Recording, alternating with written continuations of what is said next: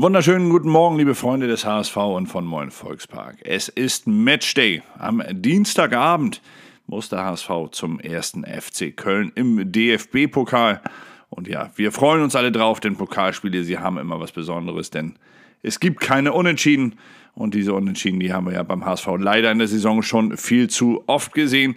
Aber es ist auch immer die Zeit natürlich, wo sich Experten äußern und sagen, wer denn nun am Ende gewinnt, wenn klein gegen groß, wenn erste gegen zweite Liga spielt. Und so ist es ja heute Abend auch der 1. FC Köln Erstligist, der HSV Zweitligist. Und es äußern sich die ersten Experten, unter anderem auch äh, Friedhelm Funkel in der Hamburger Morgenpost, der ehemalige Köln-Trainer. Er hatte Köln vor dem Abstieg bewahrt, ehe er dann an den aktuellen Trainer Steffen Baumgart übergab. Und Funkel glaubt an ein torreiches Spiel, weil beide Trainer mutig seien und das Risiko nicht scheuen würden.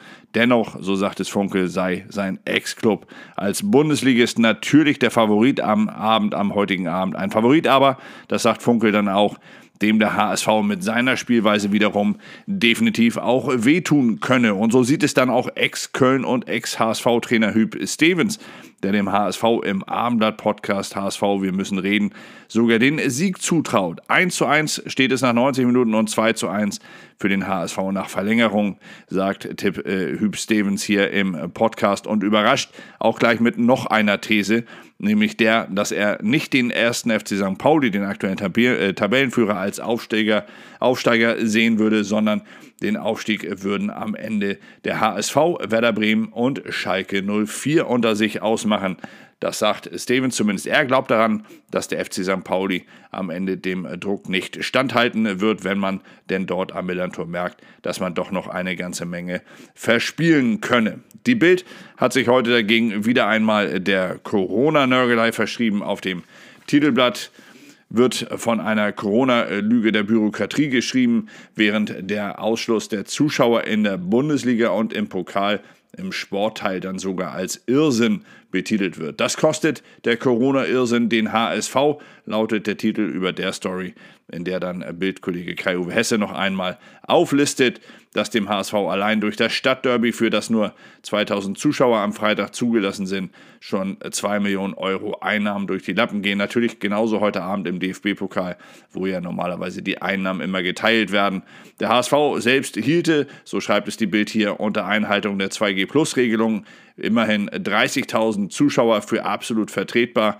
Und trotz der Millionenverluste sei man sich auf der Chefetage allerdings auch einig, dass es weder Kurzarbeit noch Gehaltsverzicht geben müsse. Beides sei kein Thema.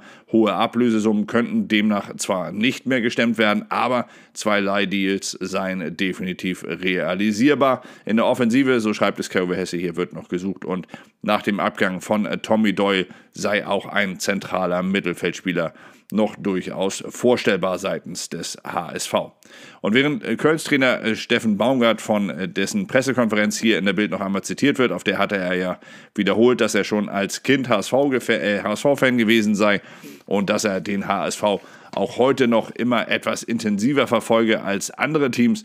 So glaubt die Bild, dass der HSV heute Abend zwei Änderungen in der Startelf gegenüber dem Auftakt in der zweiten Liga 2022 gegen Dresden, dass dort also zwei Veränderungen in der Startelf stattfinden würden. Miro Muheim würde als Linksverteidiger zurückkehren und Jan Jamra dort ersetzen, während Bakariata wieder als Rechtsaußen beginnen soll. Dafür würde dann David Kin Zombie rausrotieren und es sind zwei Änderungen, die ich für sehr realistisch halte, obgleich Jatta sicherlich noch nicht bei 100% ist nach seiner Corona-Zwangspause, aber Neben dem Bild glauben auch Mopo und Abendblatt an diese Startelf heute Abend. Also die Wahrscheinlichkeit ist relativ groß, dass es dort am Ende dann auch zu diesen Veränderungen kommt. Und auch wir werden natürlich heute Abend wieder dabei sein. Die Mopo titelt übrigens noch einmal, werde wieder zum Pokalheld hier äh, über Daniel Heuer Fernandes, der heute in der Startelf stehen wird und der dem HSV ja den Einzug ins Achtelfinale mit seinen gehaltenen Elfmetern auch erst ermöglicht hatte. Aber das war es dann auch schon für heute aus der Berichterstattung. Ähm, wir werden natürlich dann heute Abend auch wieder für euch da sein.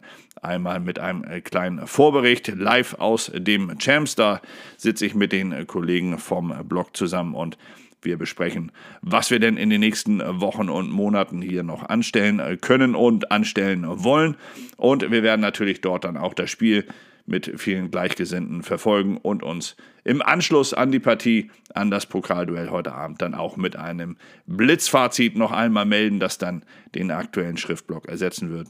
Schriftlich geht es dann morgen weiter im Blog mit einer Analyse des Spiels und natürlich dann auch schon mit dem klaren Vorausblick auf das Derby am Freitag hier im Volksparkstadion gegen den FC St. Pauli. Also, eine Woche, die es in sich hat, eine Woche, die wirklich eng getaktet ist, aber ich muss ganz ehrlich sagen, eine Woche, die man sich als Sportreporter genauso wünscht. Es ist immer was los, immer Action und das ist das Schönste, was man eigentlich haben kann im Fußball. Ohne Zuschauer aktuell leider Allerdings halte ich das nicht ganz für irrsinnig, sondern ich halte es einfach nur für logisch, wenn man in anderen Bereichen große Einschränkungen äh, erhebt und, und ertragen muss. Warum sollte der Fußball da ausgenommen werden? Also, schauen wir mal, dass wir damit klarkommen. Sehen wir zu, dass wir das Spiel heute Abend allesamt genießen können. Genießt den Tag bis dahin erst einmal. Bleibt gesund, das ist das Wichtigste. Und wir sehen uns heute Abend dann wieder, hoffe ich, nach einem richtig schönen und vor allem am Ende auch erfolgreichen Pokalabend für den HSV. Bis dahin, euch allen erst einmal alles Gute. Macht's gut, bleibt gesund. Bis dann. Ciao.